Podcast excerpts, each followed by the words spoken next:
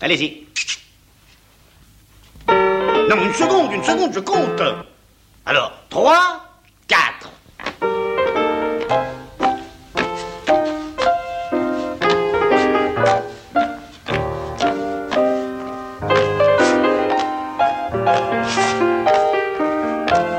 On ne parle pas la bouche pleine. Une émission d'Alain Kruger. Sortez.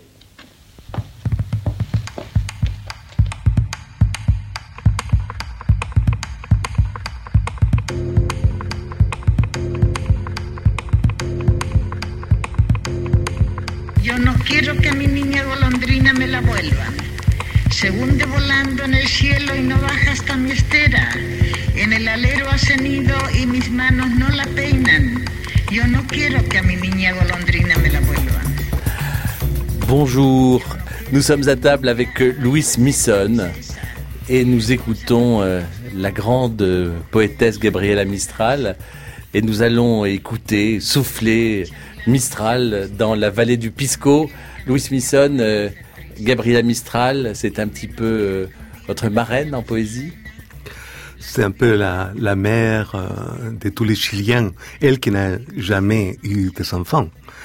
Gabriela Mistral, c'est un personnage euh, vraiment euh, mythique, même en vie. C'est la première fois, je suis très ému parce que c'est la première fois que j'entends sa voix. Un journaliste a fait un reportage à Gabriela Mistral. Elle était à ce moment-là maîtresse de petite école dans le nord de Chili. Vient la voir. et il est extrêmement frappé par la manière comme Gabriela Mistral lisait ses vers, la poésie. Il disait, il lit avec un rythme très grave, très profond, et que finalement euh, donne un sens un peu magique à sa voix, à ses paroles. Ce qu'il dit dans ce que vous m'avez fait entendre là, c'est je ne veux pas qu'on transforme ma fille en hirondelle. Mais elle insiste, elle dit, je ne veux pas qu'on transforme ma fille en hirondelle. Et alors, on commence à croire qu'on peut la transformer. Ça, ce sont des souvenirs parce que quand j'étais enfant, ma mère disait ça à ma sœur. Il voulait pas transformer sa fille en hirondelle, elle Oui, non plus. Voilà, comme une chanson, parce que ce sont des, des, des, des petites chansons pour les enfants, plein de tendresse. Alors, je vous propose de la réécouter cette fois sans l'accompagnement musical de Katharina Claro. Gabriela Mistral, c'est un document assez rare. Yo no quiero que a mi niña la vayan a hacer princesa. Con zapatitos de oro, cómo juegan las praderas. Y cuando llegue la noche a mi lado no se acuesta. Yo no quiero que a mi niña la vayan a hacer princesa. Y menos quiero que un día me la vayan a hacer reina. La subirían al trono a donde mis pies no llegan. Cuando viniese la noche yo no podría mecerla. Yo no quiero que a mi niña me la vayan a hacer reina. Ah, c'est merveilleux. Hein? Alors, elle, consi- elle, elle continue à demander, je ne veux pas que ma fille, on la transforme en princesse. Et après, elle dit, je ne veux pas que ma fille devienne reine. Je ne pourrais pas la toucher, je ne pourrais pas me coucher avec elle, etc. C'est vraiment très tendre. Alors, euh, Louis, Louis Smithson, quand on pense à, à Gabriela Mistral, on pense aussi à celui qui a inspiré son, son pseudonyme. C'est le provençal euh, Frédéric Mistral, un autre prix Nobel, le seul prix Nobel provençal. Pourquoi ce lien? Et alors, euh, parce que on- pourquoi dans notre Je pense que c'est clair pour moi. Pour moi, et je pense euh, à Mistral, je vois la, la Rhône, non, les fleuves. Je pense à Gabriela Mistral et on voit tout de suite les paysages du nord de Chili où elle est née, ou bien du sud, parce que où elle a travaillé, mais en tout cas les paysages. Moi, je pense que ce sont des poètes de la terre qui font vivre tout de suite dans, dans la poésie. Il évoque la, la nature d'une manière très sensible parce que c'est la nature, mais aussi les gens. ces finesses populaires, finalement, qui s'expriment si bien, pas seulement dans la poésie, sinon dans la, dans la cuisine aussi. On ne sait pas très bien où finissent euh, les, quelles sont les limites euh, d'un assiette. Sont dans les paysages? Moi, je suis convaincu que oui. Que finalement, on mange pas seulement, ça n'a pas de sens. Manger simplement les, ce qu'il y a euh, dans l'assiette. On mange beaucoup plus. On mange le ciel, la mer, les paysages, tout ce qui entoure. Bon. Moi, je pense que c'est très poétique. Bon, on dit, on peut se libérer par la poésie. Est-ce qu'on peut se libérer par la cuisine aussi? Bah certainement, certainement. Et alors, et on peut se libérer aussi par un, un cocktail assez joyeux Attends. qui est le pisco sour. Euh, il y a au Chili, on parle de roto sour aussi, que c'est la même recette, mais faite avec euh, eau de vie ordinaire. Euh, le roto sour, ça serait le niveau le plus populaire de même cocktail, qui consiste uniquement à mélanger l'alcool, l'alcool de, de, de pisco, dans, de le mélanger avec des jus de citron. À peu près, je pense que c'est la même proportion. Hein? Mais ça, c'est hum, matière de discussion comme tous ces genres de choses. Et, et jus de citron vert. Hein. de citron vert, mais il y a encore une autre discussion, puisque par rapport à ça, il y a un citron, que c'est un petit citron qui pousse dans le nord de Chili, dans un petit oasis qui s'appelle Pica, et dit al fond de citron de Pica. Bon. Alors, et donc, parce qu'ils sont très parfumés, parce qu'ils sont petits, mais pleins de jus et de parfums, tout ce qui est au nord de Chili, il n'y a pas beaucoup d'eau, est concentré, concentre énormément les goûts et les parfums. Tout. Maintenant, fondre l'huile d'olive, par exemple, c'est la même chose. Une petite goutte d'huile d'olive euh, faite euh, dans le nord de Chili, on dirait que c'est un rocher exprimé et qui explose après sur, euh, sur l'assiette. Louis Pisson, j'aimerais que vous nous, nous fassiez goûter ce paysage du nord du Chili où l'on peut goûter euh, le pisco. Une manière de, bon, euh, avec un poème. Un cactus de mille bras feu fleurit sur mes pas. Les étoiles font un bruit de cigale. Mon corps sans épine se transforme en musique. Un homme n'est qu'une île sur la terre aride mais sa semence d'étoiles blessées a besoin de la mer, de l'arbre et de l'oiseau. Bruit des étoiles. C'est, pour moi, cette euh, image correspond à la réalité de ces paysages chiliens, de cette région précise, des vallées de Elqui, où il y a les Pisco, il y a Gabriela Mistral, et il y a aussi les observatoires astronomiques des montagnes de la cordillère qui correspondent à ces régions-là sont El Tololo, ça c'est le nom de la montagne. Et là, il y a des observatoires astronomiques extrêmement importants. L'observatoire astronomique européen est placé là. Et pour quelle raison? Parce que il n'y a pas la, la pollution atmosphérique. La pollution atmosphérique, euh, c'est pas seulement la fumée, hein, c'est surtout aussi la lumière, la lumière des villes comme il y a, sont des zones euh, désertiques immenses, immenses, sans lumière, il n'y a que la lumière des étoiles. Pas une autre lumière. C'est encore une sensation très différente. On voit la lumière d'une manière comme tellement puissante, ces lumières venues d'ailleurs, venues de, la nuit, qu'on confond le silence immense désertique avec les bruissements des étoiles. Moi, j'avais dit un jour que ça me rappelait un bruit comme des fritures même, que font les, les étoiles. À plus de ça, la quantité d'étoiles est immense, immense. Moi, je pense, euh, c'est pas, euh, je- ne peux pas l'affirmer, mais je crois qu'il y a plus d'étoiles dans l'hémisphère sud que dans l'hémisphère nord. Au moins, il y a plus, plus d'enfants, on dit aussi. Il y a la, la mer, et la mer euh, pleine de, de poissons et, et des oiseaux, c'est un peu ça va plus ou moins ensemble. Mais d'une manière, ça m'est arrivé aussi de voir ça, je pense, euh, mais c'est plutôt rare dans d'autres pays. Mais c'est-à-dire quand la mer a une grande tache des oiseaux qui sont en train de, de manger des, euh, des bancs de poissons entiers. Des bancs de poissons entiers, oui, voilà. Et donc, mais quand ça approche, par contre, la plage, les vagues sont remplies de poissons. Et les poissons restent en train de sauter sur la plage. Et c'est ça les scènes qu'on voit. Et alors, ce nord du Chili, qui n'est pas très loin du sud du Pérou, nous amène à une question extrêmement grave, politiquement parlant, qui est euh, qui a inventé le pisco? Mais voilà quelque chose euh, très grave en effet.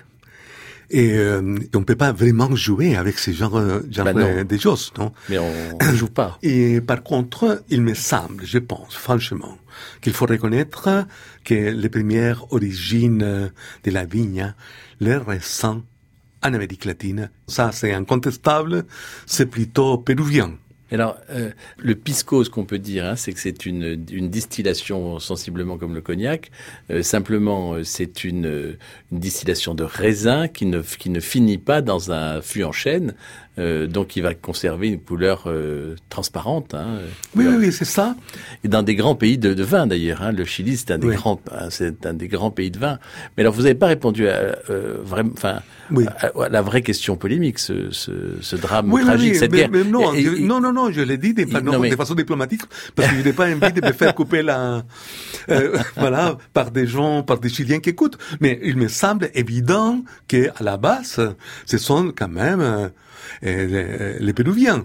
Mais par contre, ce qui existe, c'est qu'il y a une appellation pisco chilien.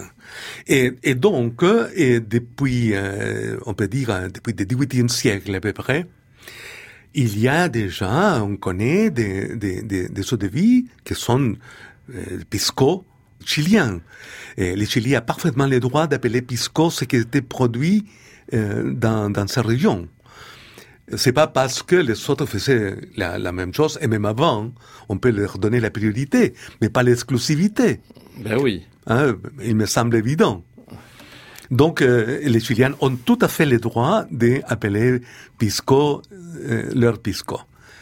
Alors, ce que je vous propose pour, euh, pour fêter ça, c'est d'écouter Senior Coconut euh, qui va nous, nous jouer le Pisco Control. Donc, on- ah, nous allons tester le Pisco Control.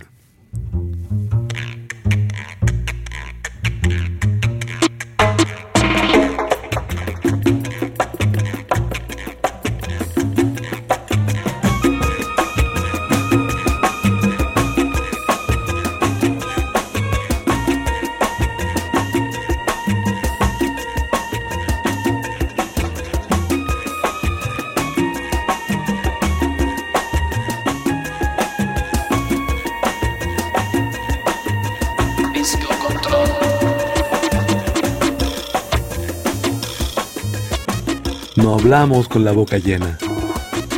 En France Cultura, emisión de Alain Kruger.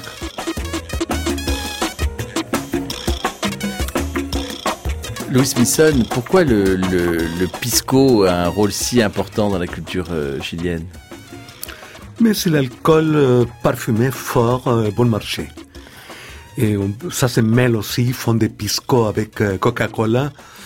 Euh, à Coca-Cola, ça, ça résiste n'importe quoi, hein, on peut mettre tout dedans.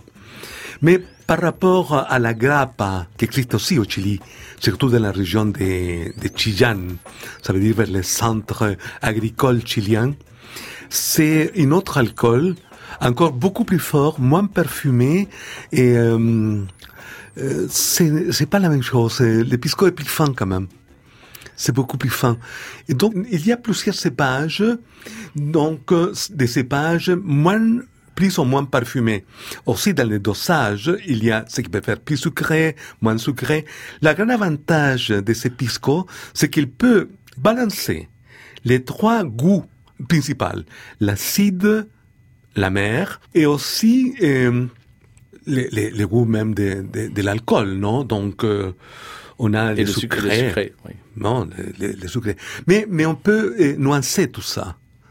Euh, Il y a des gens qui préfèrent plus sucré, moins sucré, mais aussi il y a des écoles qui se divisent, qui discutent dans les scolastiques de Pisco Sour, qui c'est euh, par rapport, est-ce qu'on ajoute ou pas des blancs d'œufs?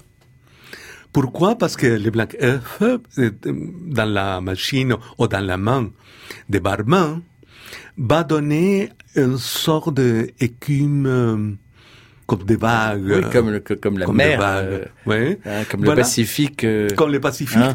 Et alors, ben, est-ce que c'est nécessaire d'ajouter de, de la- des blancs d'œufs pour avoir euh, l'illusion de l'écume euh, marine? Que répond le poète? Euh, Moi, je pense que vraiment, on peut s'en passer des blancs d'œufs.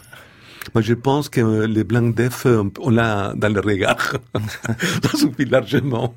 Et Louis Pisson, quand on, on évoquait tout à l'heure ces bancs de poissons, euh, cette, la population qui est, qui est quand même pas très nombreuse sur, ces, sur le bord du Pacifique à cet endroit-là, se régale de quel type de poisson Ce sont des poissons, les poissons du nord du Chili.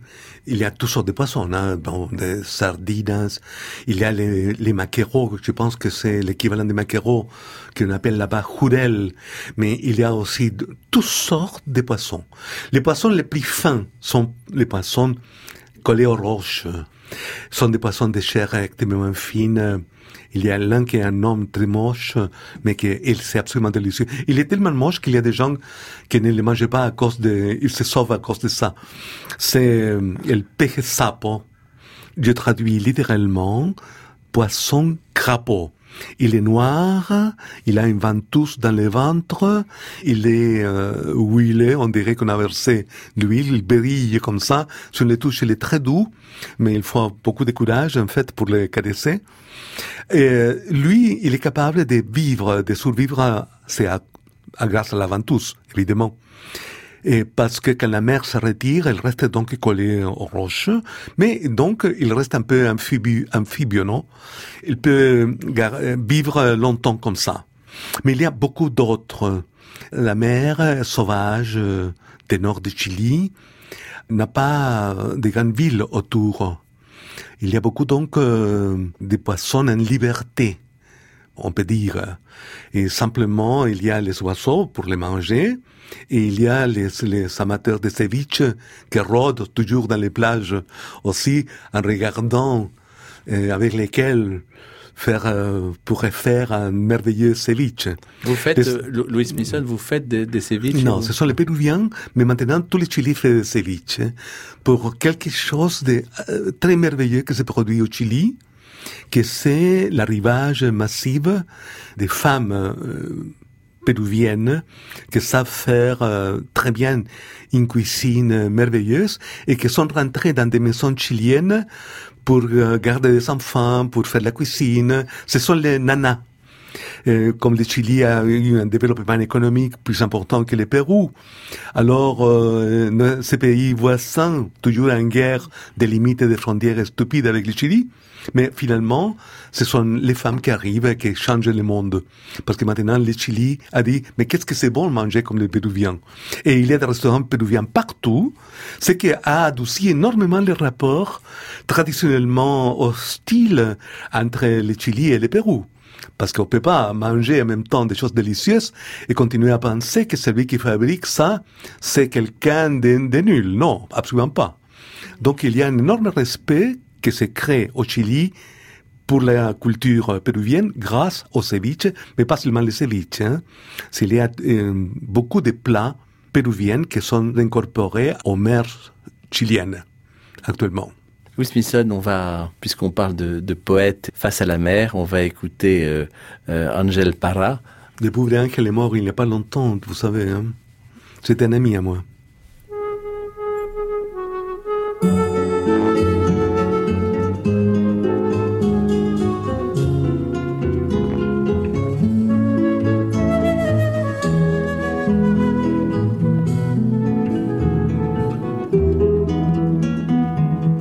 Hay un poeta en mi tierra que vivía frente al mar. Amaba las mariposas, las rocas, la soledad. Hay un poeta en mi tierra vivía frente al mar, con su pupila perfecta, él nos enseñó a mirar la tela de la cebolla, de Lautaro el galopar, con su pupila perfecta, él nos enseñó a mirar. Tenía voz de profeta y despacio el caminar. Angel Parra. Là, il fait l'évocation de Pablo Neruda, le poète face à la mer, euh, parce que c'est ou bien à Valparaíso, ou bien à Isla Negra, c'était les deux maisons qu'il avait au Chili. Bon, il est face à la mer, toujours. Alors on va l'écouter justement, ce, ce poète face à la mer. On va écouter quelques mots de Pablo Neruda. Buenos días. ¿Puedo pasar? Me llamo Pablo Neruda. Soy poeta. Vengo llegando ahora del norte, del sur, del centro, del mar, de una mina que visité en Copiapó. Vengo llegando de mi casa de Isla Negra y te pido permiso para entrar en tu casa, para leerte mis versos, para que conversemos. Louis Smithson, je vous vois ému en écoutant Neruda. Oui, c'est euh, Neruda qui demande la permission de rentrer à la maison de celui qui écoute pour les lire euh, ses poèmes. Alors, euh, c'est très curieux quand on entend la voix de Neruda, parce que nous, les jeunes poètes, euh, quand on était jeunes poètes au Chili, euh, tout jeune poète chilien aime euh, imiter Neruda. Par contre, c'est vrai que tout le monde a imité Neruda, jamais quelqu'un a imité Gabriela Mistral. Gabriela Mistral est inimitable. Et Gabriela Mistral qui qui vous accompagne, enfin, euh, est-ce qu'elle a inspiré aussi euh, euh, Francis Amunategui, euh, qui qui était un grand un grand amoureux du du Chili lui aussi, et des et des mets et des mots? Oui, Francis Amunategui, c'est euh, vraiment un, un phénomène euh, des, euh, conversions à la, je dirais pas à la cuisine, sinon à l'approche poétique de la cuisine, euh, que c'est une tradition française d'ailleurs. Comment on parle des choses que qu'on aime, comment on parle, c'est un peu qu'on parle carrément d'amour, hein, mais comment qu'on parle de la cuisine, des restaurants, de comment on mange, de qui, quoi, quand, comment, avec qui? Tout l'ensemble. C'est à partir des, des Grimoires de la Reynière, je pense au 18e, que ça commence en France. Et bon, lui, Francis Amunategui, d'une grande famille euh, de Chili au 19e siècle. Alors bon, il y a quelqu'un qui euh, commence pour être un ingénieur en France. Tous les Chiliens venaient en France pour faire des études à ce moment-là. Et alors il dit non, non, non, non, non, c'est pas l'ingénierie qui me plaît. Je veux euh, la cuisine. Ah, faire la cuisine. Non. Non, non, non. Je veux écrire sur la cuisine. Et Francis Amunategui devient donc un critique gastronomique français au fond Tout en restant ingénieur. tout en restant Ouais. ingénieur. Mais je ne sais pas à quoi, à quel, à c'est l'ingénierie, de quelle manière euh, agit dans sa manière de composer euh, euh, ses récits ou ses plats. Surtout cette approche euh, poétique de nous faire sentir au-delà des goûts des choses, de nous faire euh, vivre l'immensité qui existe autour de la culture, euh, ces raffinements, on, nostalgique qu'il y a parfois autour de, de quelques nourritures, même parfois très simples. Hein. Il fait à un certain moment la critique des bistecs à l'eau pauvre. Bon, les bistecs à l'eau pauvre, c'est un beefsteak, simplement, l'oignon frit, l'œuf au plat et les frites. Tout ça, on l'appelle beefsteak au pauvre, c'est-à-dire à la manière des pauvres. C'est un plat qu'on mange au Chili. Lui, il se rappelle, mais il ne sait pas très bien déjà. Je pense qu'il était en France depuis qu'il était euh, petit enfant. Et donc, il se rappelle de ces sortes de plats. Il donne la recette dans les brumes imaginaires et nostalgiques, comme dans un film de Berman, dans lequel on voit comment on plonge dans le passé et on arrive tout de suite à une salle à manger. Et vous, Louis Smithson, si on, on plonge dans le passé et qu'on arrive à une salle à manger, qu'est-ce qu'il y a dans votre assiette? Quel est le paysage de votre assiette? Ah. Si vous me faites penser à ça, je pense probablement la fête de la fin de ce qu'on appelle fin de trilla. Euh, la fin de trilla, c'est on finit tous les travaux de la campagne. Et les, paysans font une fête. C'est une fête où les propriétaires terriens sont aussi invités. Et ce qu'on fait, c'est l'asado al palo. Et l'asado al palo, c'est un mouton. En fait, c'est comme les michui, non? Mais fait à la manière chilienne, avec la salade qu'on appelle chilienne. On pense que c'est très original, mais en fait c'est l'oignon et des, et des tomates. Hein. et le mélange oignon et tomate, on l'appelle chilienne. Bon, hein, on peut pas dire qu'il ait vraiment la raison. C'est simplement, on se l'a approprié, non, pour le, et on l'a ajouté le nom de chilienne. Mais c'est surtout l'atmosphère de manger ça la nuit, à la campagne, ce sont qui ont travaillé pendant tout le temps et qui maintenant sont en train de, de boire, de manger, et il y a les étoiles, il y a une ambiance absolument merveilleuse, ces odeurs de, de l'été chilien, ce monde à la fois très archaïque aussi de la campagne chilienne, les blés coupés, des odeurs partout, absolument des odeurs partout les parfums de, de, de, la terre et les étoiles. Merci euh, Louis Smithson pour cet euh, enchantement euh, chilien et je vous propose de, de terminer cet enchantement par euh, l'enchantement de Gabriela Mistral.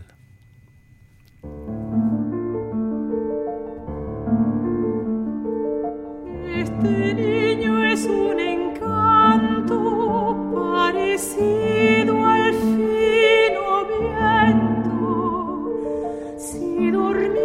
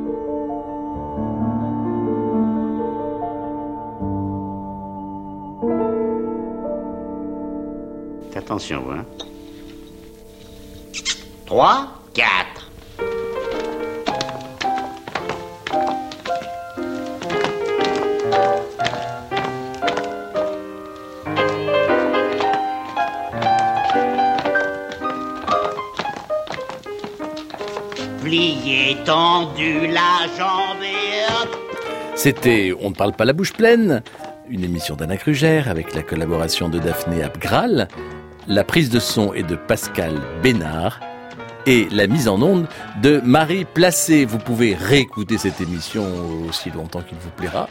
Euh, vous pouvez, vous devez même la télécharger. Et dans quelques instants, euh, le journal sur France Culture.